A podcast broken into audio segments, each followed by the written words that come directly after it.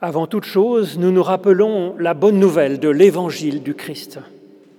La grâce, la miséricorde et la paix vous sont données par Dieu, quelle que soit votre foi ou votre absence de foi, quelles que soient vos convictions, vos croyances, vos doutes, quel que soit votre parcours de vie, vos goûts, comme un don de la pure tendresse de Dieu à votre égard. Alors merci d'être là. Votre venue ce matin, c'est un acte spirituel d'ouverture à quelque chose qui viendrait de neuf de la part de notre Dieu, du Créateur de l'univers. Et c'est un acte fraternel, une façon de faire corps ensemble, et c'est très précieux. Vous êtes une bénédiction. Je vous propose de faire monter notre louange à Dieu en réponse à sa grâce avec cet extraordinaire psaume de David. L'Éternel est mon berger, je ne manque de rien. Sur des prés d'herbes fraîches, il me fait reposer, il me mène près des eaux paisibles, il restaure mon âme, il me conduit par le juste chemin. Et quand je marche dans la vallée de l'ombre de la mort, je ne crains aucun mal, car tu es avec moi. Ta houlette et ton bâton me guident et me renforcent. Tu dresses devant moi une table de réconciliation tu oins d'huile ma tête tellement que ma coupe déborde. Oui, le bonheur et la grâce m'accompagnent tous les jours de ma vie. Je reviens et je demeure en présence de l'Éternel jusqu'à la fin de mes jours.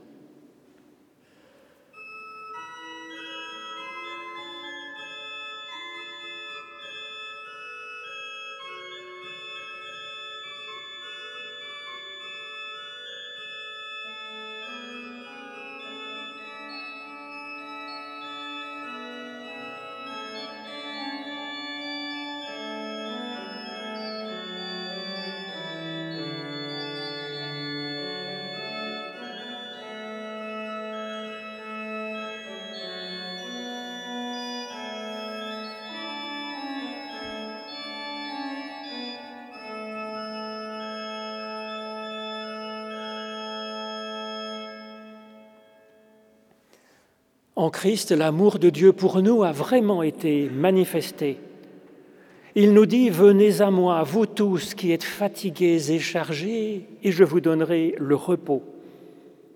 Alors c'est fort de cette promesse que nous pouvons nous tourner vers notre Dieu en toute confiance, en toutes circonstances, pour lui demander son pardon et son aide pour avancer. Éternel, nous te demandons pardon parce que nous sommes parfois trop impatients. Et parfois nous sommes trop patients, patients d'une patience vide de sens. Nous sommes trop patients à supporter ce que toi, tu n'aurais pas supporté, car déjà mort ou comme étant source de souffrance et de mort. Et puis Seigneur, nous te demandons pardon parce que nous sommes parfois, au contraire, trop impatients, d'une impatience vide de sagesse, d'humilité et de paix.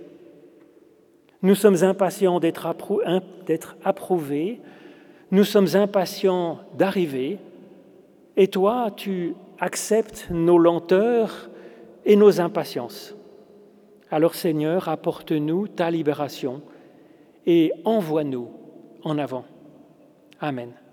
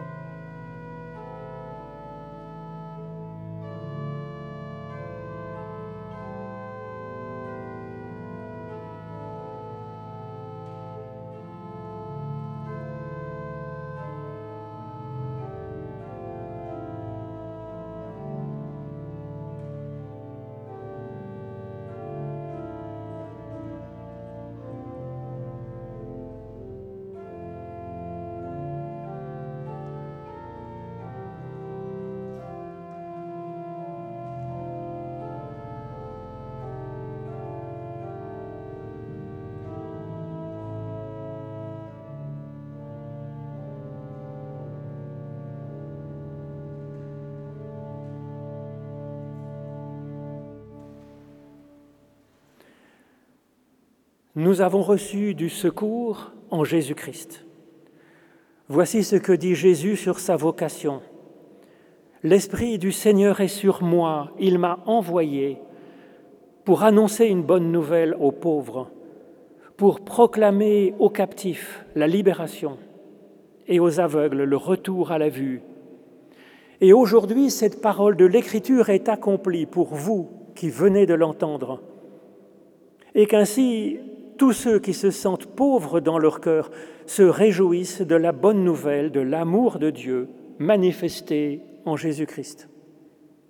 Que tous ceux qui se reconnaissent aveugles reçoivent l'assurance que Dieu vient ouvrir leurs yeux, les yeux de la foi, les yeux du cœur, les yeux de l'intelligence. Et que tous ceux qui se sentent captifs sentent leur chaîne tomber par la force de la parole de Dieu. Aujourd'hui, oui, cette parole est en train de s'accomplir en nous.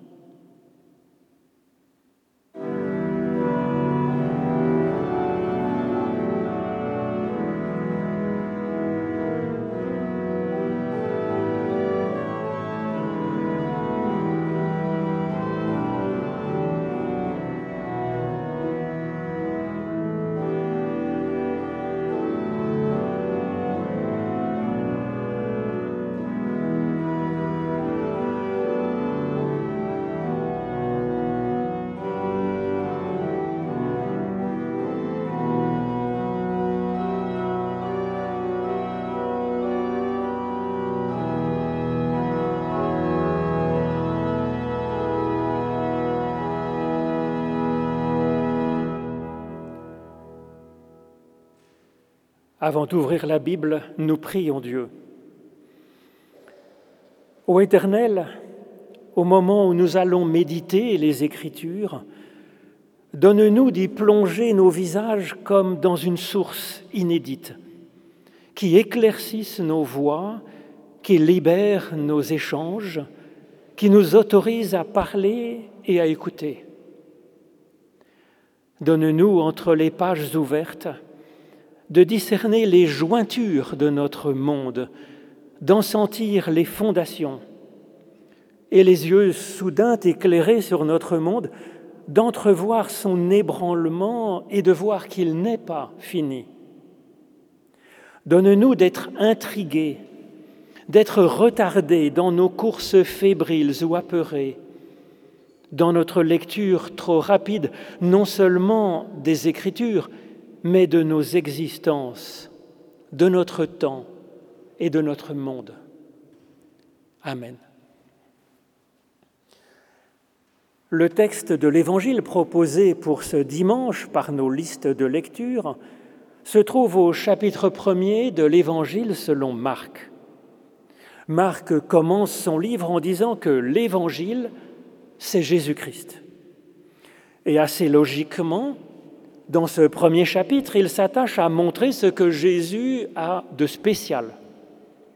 Et le leitmotiv est que Jésus enseigne avec autorité, nous disent nos traductions en français. Alors cette caractéristique, semble dire Marc, est la plus remarquable de Jésus et qu'il met en avant pas moins de trois fois dans ce commencement donc de son témoignage. D'abord donc au chapitre 1er, les versets 21 à 28. Jésus et ses premiers disciples entrent dans Capernaum. Aussitôt, le jour du Shabbat, entrant dans la synagogue, il enseignait. Et ils étaient bousculés par son enseignement, car il enseignait comme ayant autorité et non pas comme les scribes. Aussitôt, il arriva que dans leur synagogue, un humain avec un esprit impur s'écria, Qu'y a-t-il entre nous et toi, Jésus de Nazareth? Es-tu venu pour nous perdre? Je sais qui tu es, toi. Tu es le Saint de Dieu. Jésus le rabroua en disant, Aie la bouche fermée et sors de lui.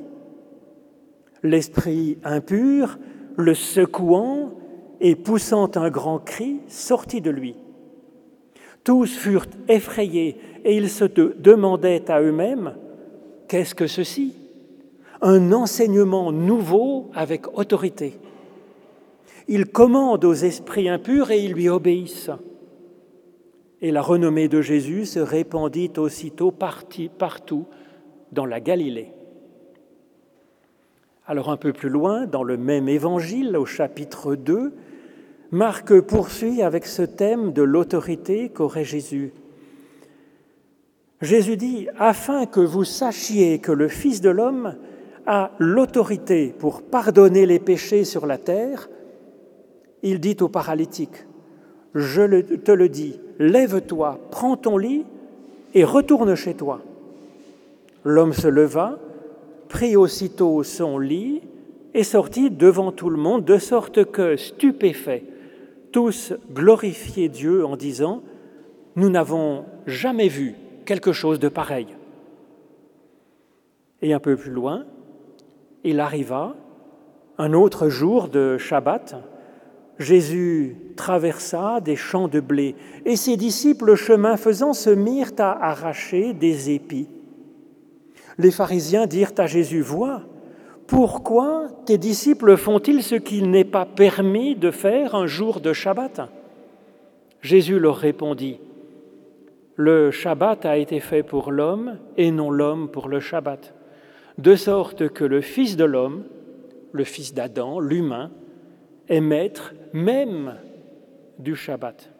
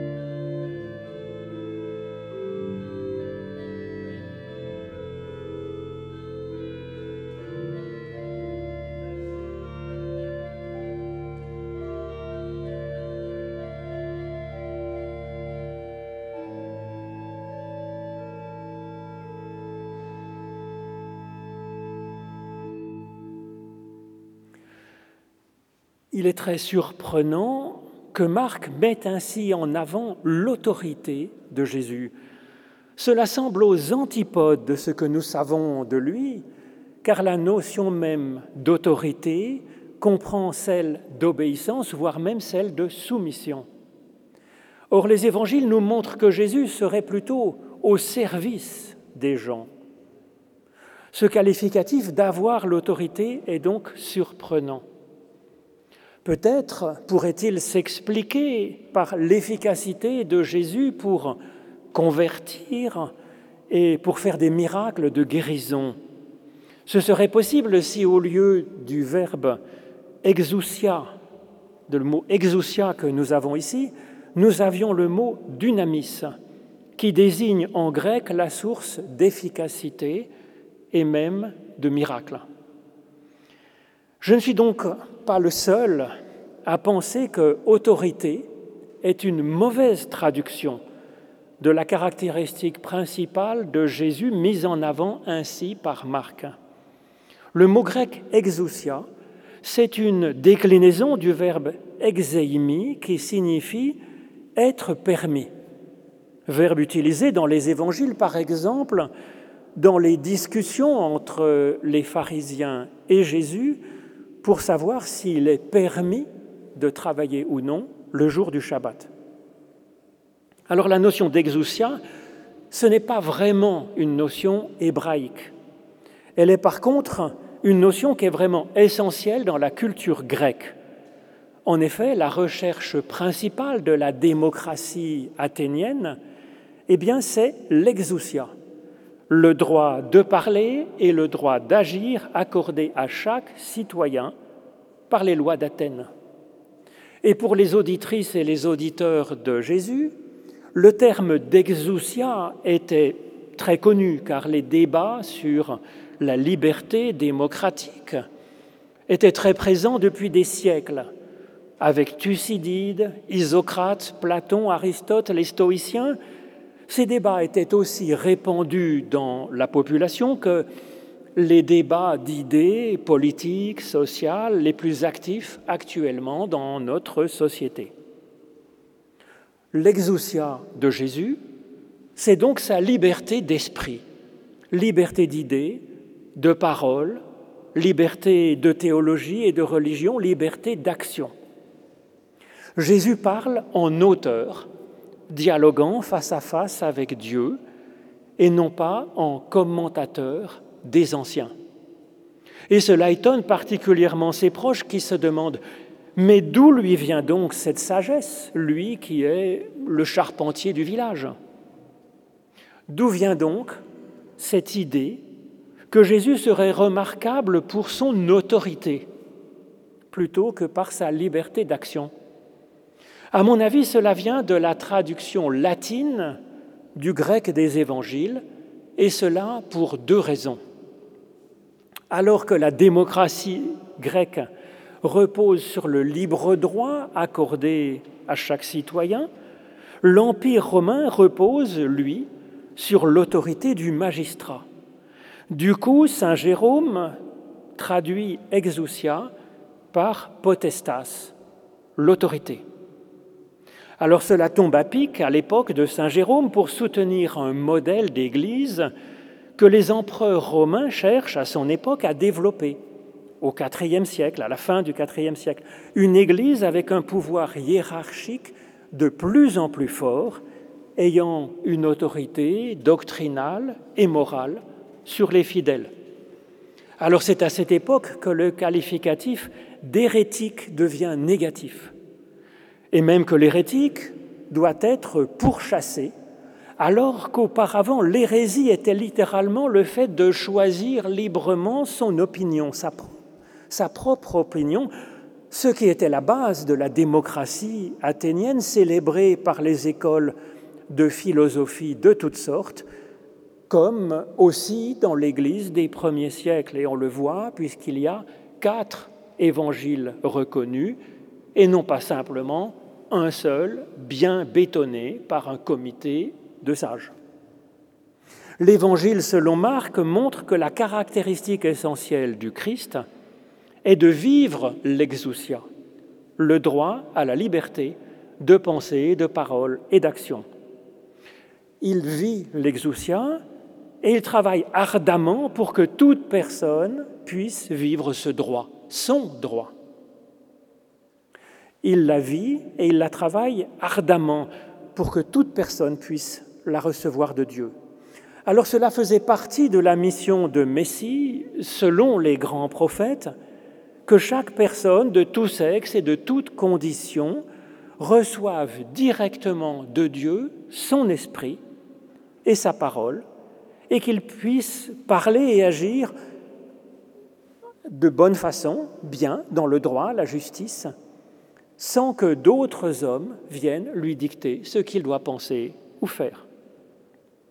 Cela veut dire que le régime politique du royaume de Dieu est la démocratie. Ce n'est pas un système d'autorité monarchique comme Rome, ni aristocratique comme Sparte. Non, c'est une démocratie. La première parole de Jésus est pour dire le temps est accompli et le royaume de Dieu a été approché.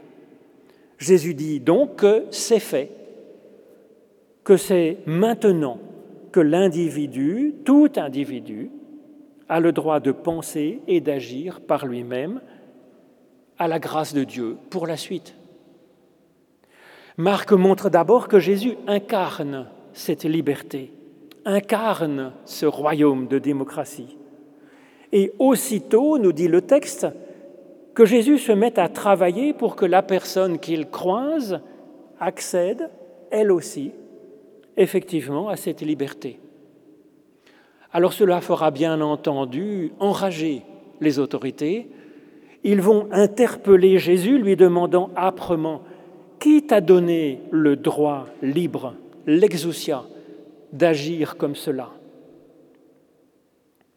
Alors je suppose que ce n'était pas simplement pour asseoir leur autorité, que c'était aussi dans l'intention louable de protéger les personnes et la société contre leur propre folie, que les pharisiens et leur fameuse école rabbinique élaboraient une myriade de commandements, de lois censés régenter la vie quotidienne des fidèles, avec pour y veiller ce Sanhédrin qui fera condamner Jésus pour sa contagieuse prétention à la liberté, à l'exousia universelle. Jésus est libre et il tient cette liberté, nous dit Marc dans les passages précédents, il tient cette liberté de l'Esprit de Dieu qui descend sur lui et de la présence de Dieu qui lui dit qu'il est l'enfant bien-aimé de Dieu. Jésus ne se réserve pas ce droit. Nous le voyons dans ce récit où les disciples choquent euh, les pharisiens en faisant ce qui n'est pas autorisé un jour de Shabbat par la loi de Moïse, agissant donc eux-mêmes avec exousia, sans que Jésus n'y voie rien à redire. Au contraire, bien sûr.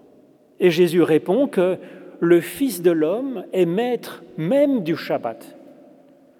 Et donc on comprend que le Fils de l'homme, ce n'est pas simplement le Christ, alors oui c'est le Christ, mais pas simplement le Christ, mais aussi tout fils et toute fille d'Adam, de l'humanité, digne citoyen du royaume de Dieu, du royaume que Jésus annonce démocratique, la cité de Dieu et des hommes, enfin réconciliés.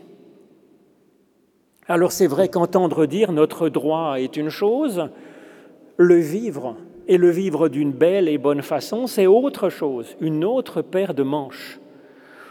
Et nous progressons sur ce chemin à la vitesse d'un escargot neurasthénique. Alors c'est normal et c'est permis. Le moteur, pour cette avancée, quelle qu'elle soit, étant comme pour Jésus de nous ouvrir au souffle de Dieu, jour après jour, souffle que Jésus a reçu, et qui nous dit que nous sommes l'enfant, le fils, la fille bien-aimée de Dieu, tel que nous sommes. La première chose que nous montre ce texte, c'est donc la liberté de Jésus.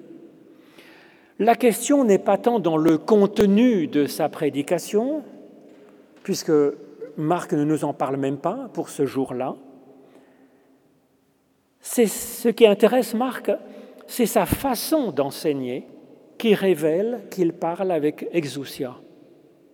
En l'entendant Jésus prêcher, ce que retient Marc, ce n'est pas de dire ⁇ Oh, comme c'est joli, poétique ⁇ ni ⁇ Oh, que c'est touchant pour mon petit cœur ⁇ ni ⁇ Oh, que c'est intéressant pour ma tête ⁇ mais c'est sa façon d'enseigner si libre, si libérante que on en est bousculé.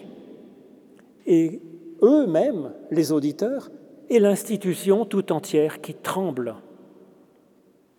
Immédiatement après, nous dit le texte, vient l'épisode avec l'homme ayant un esprit impur que Jésus va libérer.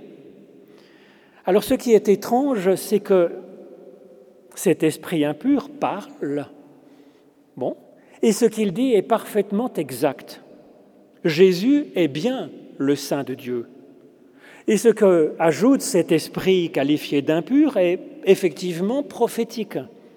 Tu es venu pour nous perdre. C'est ce qui va effectivement s'accomplir. Alors quel est donc le problème dans cet esprit? L'esprit impur le confesse en fait. Il dit, tu es venu pour nous perdre. Tu es venu pour perdre, pour torpiller le nous. Le nous de cette communauté de pensée, de théologie, d'obéissance construite avec tant de passion par des scribes experts pour l'ensemble de la population. Et l'homme est bien au chaud, bien protégé par ce nous.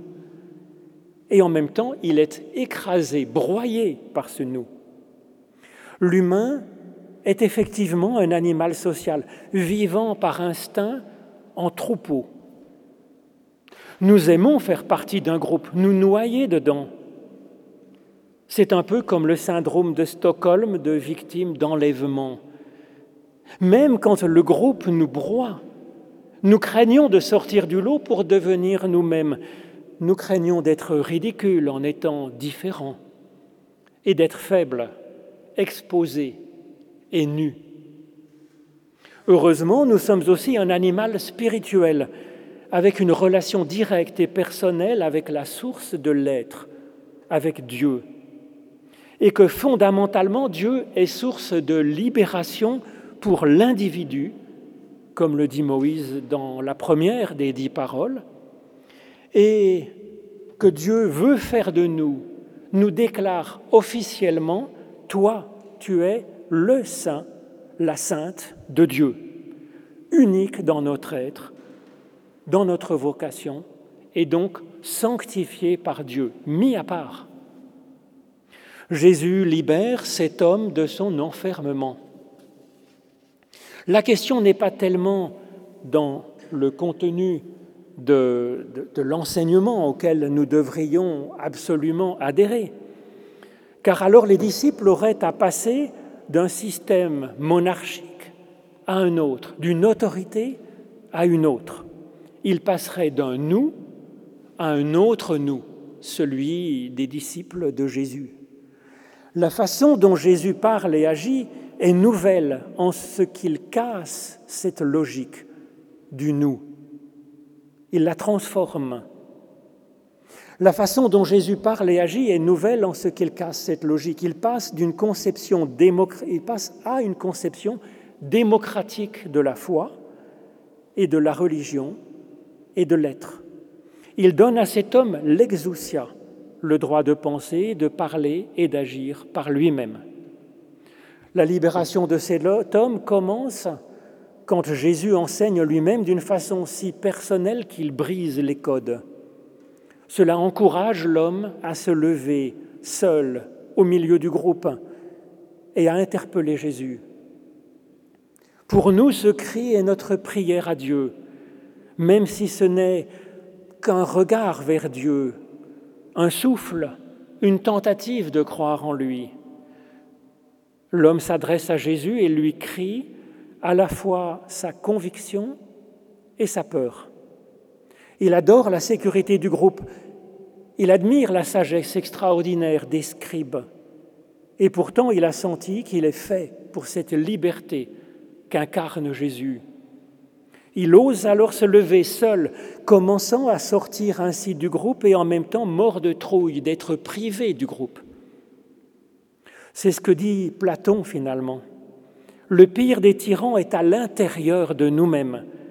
Il est ce qui nous empêche d'être nous-mêmes personnellement doués d'exousia, de notre libre arbitre. Le cri de Jésus vient à notre aide pour chasser cette peur, ce vertige devant le droit de parler et d'agir par nous-mêmes, d'y mettre notre sincérité, et dans la confiance en Dieu, en fait. L'Église chrétienne, elle a pour rôle d'aider chacun à sentir cette vocation. Le mot même d'Église vient de la démocratie athénienne. Église signifie être appelé hors de chez soi, afin que la parole de chacun puisse être entendue par le groupe et non pas la parole du tyran soit entendu par chacun. Ici, c'est Dieu qui appelle la personne pour qu'elle apporte sa propre parole, son interprétation, sa plainte et ses projets au concert de nos voix. C'est à la fois le droit de la personne et son devoir de citoyen du royaume de Dieu, son exousia, qui est à la fois un droit et une mission. C'est à cette seule condition que le nous n'est pas aliénant, n'est pas impur, n'est pas mortifère, mais devient comme un corps où chacun a sa place grâce à Dieu. Alors la seconde manifestation de l'exousia de Jésus, c'est quand il donne si fortement le pardon à un homme que celui-ci en est libéré. Après notre instinct grégaire qui nous retient d'être nous-mêmes, il y a la peur de nous tromper qui peut être paralysante, peur redoublée pour ceux qui pensaient que Dieu est un terrible juge de nos pensées, de nos paroles et de nos actes, tout le contraire en fait de l'exousia que Dieu nous donne. Jésus ne dit pas à cet homme, je te pardonne. Jésus ne se met pas à la place de Dieu.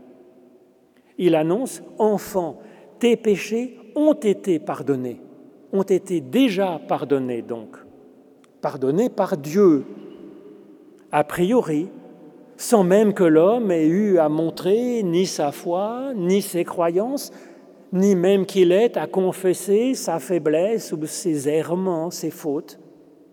Et rien que cela le remet sur pied. Ensuite, Jésus ne lui dit pas, maintenant que tu es délivré, viens et suis-moi comme euh, un mouton suit son berger. Non, Jésus le libère et il l'envoie vivre sa propre vie avec les siens. Ça, c'est de l'exousia.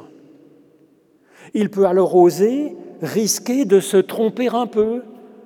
Il est dans un lien de confiance avec ce Dieu qui l'aime comme on aime son enfant, normalement. Alors plus loin, Jésus va envoyer ses apôtres en mission. Il paraît qu'il y a douze apôtres, nous dit le texte, mais souvent dans le texte biblique, quand il y a un chiffre non rond comme le douze, ça signifie une qualité plus qu'une quantité exacte. Et la qualité du douze signifie l'universel de la population, de l'humanité. Et donc oui, ça montre le caractère universel de cette vocation d'être envoyés dans le monde pour parler et pour délivrer les autres. Les apôtres, nous donc, ont carte blanche. Et pourtant, les évangiles nous montrent bien que les apôtres sont souvent pas mal à côté de la plaque, mais comme nous, bien sûr. Seulement, ensuite, Jésus les réunit pour un temps de repos où, nous dit le texte, ils racontent à Jésus tout ce qu'ils ont dit, enseigné et tout ce qu'ils ont fait. Cela montre bien que Jésus ne leur avait pas dicté ce qu'ils devaient dire ou faire. Ils ont exercé leur propre exousia dans des paroles et dans des gestes libres, authentiques, sincères, selon leur propre personnalité et selon les occasions qui se présentaient. Ce temps de repos et de bilan c'est ce que nous vivons au soir de notre journée dans la prière en toute confiance à Dieu. C'est un temps de consolation, un temps de maturation et aussi un temps de renforcement pour l'envoi ou bien pour euh, le repos du jour suivant. Amen.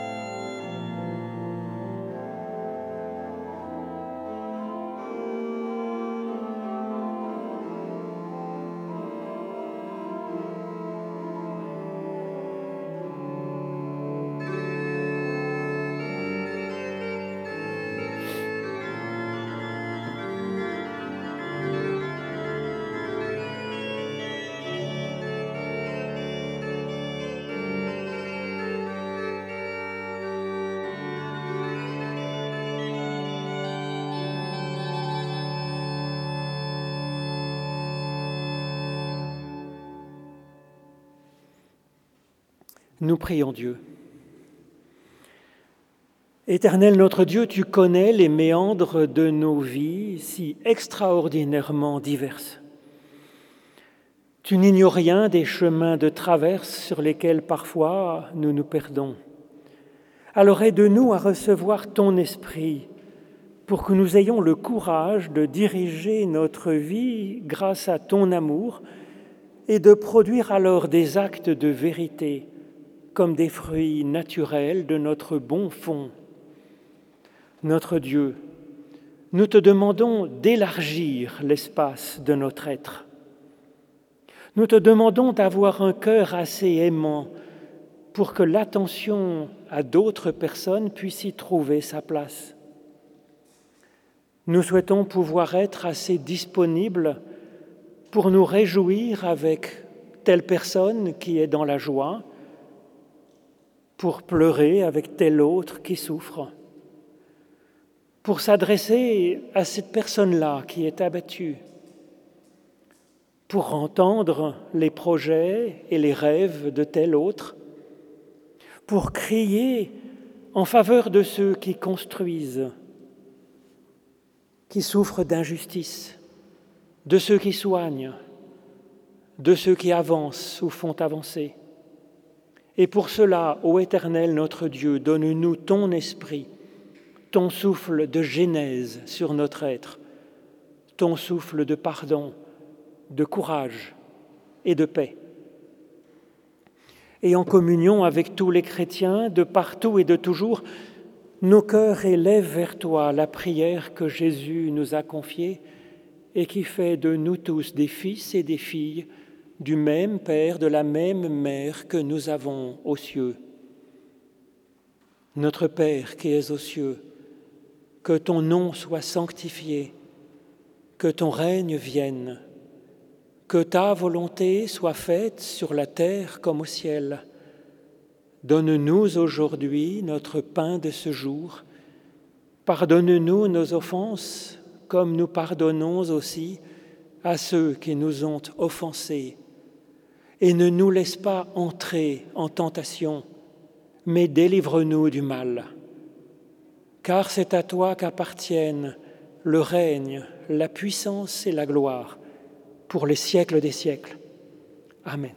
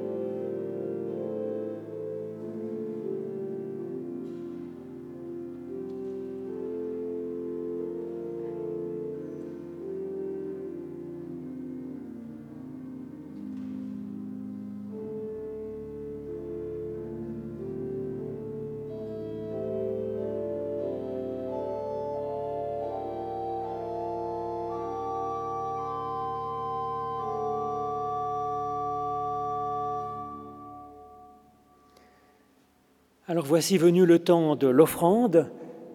C'est vrai que l'offrande, c'est indispensable, bien sûr, pour que l'Église puisse annoncer l'Évangile dans ce monde qui en a tant besoin, tellement soif. Mais le don est aussi un acte spirituel où nos moyens matériels sont mis comme au service du spirituel. Donc merci pour votre offrande joyeuse. Grand merci à Vincent Thévenat pour son accompagnement de ce culte à l'orgue avec de belles pièces et puis aussi avec des cantiques bien connus qui nous permettent de chanter in petto puisque les conditions sanitaires ne rendraient pas plus prudent de chanter à pleine voix. Mais enfin, le cœur y est. Jeudi prochain, à la chapelle des Maccabées, il y a un culte, comme tous les jeudis en dehors des vacances scolaires, de 12h30 à 13h. Ça sera moi-même avec Vincent Thévenat aussi, on ne change pas les équipes qui gagnent, qui animeront jeudi prochain ce temps de culte. Et puis dimanche prochain, le culte ici à 10h sera avec le pasteur Emmanuel Fuchs. À la sortie, si vous le désirez, vous pourrez prendre le texte de la prédication que je vous ai proposé pour en prendre et en laisser, et puis peut-être pour le donner à une personne que vous penseriez pouvoir être intéressée par cette réflexion biblique et spirituelle. Vous pouvez aussi retrouver le dimanche donc les prédications qui ont lieu ici, en vidéo, en audio et puis souvent le texte.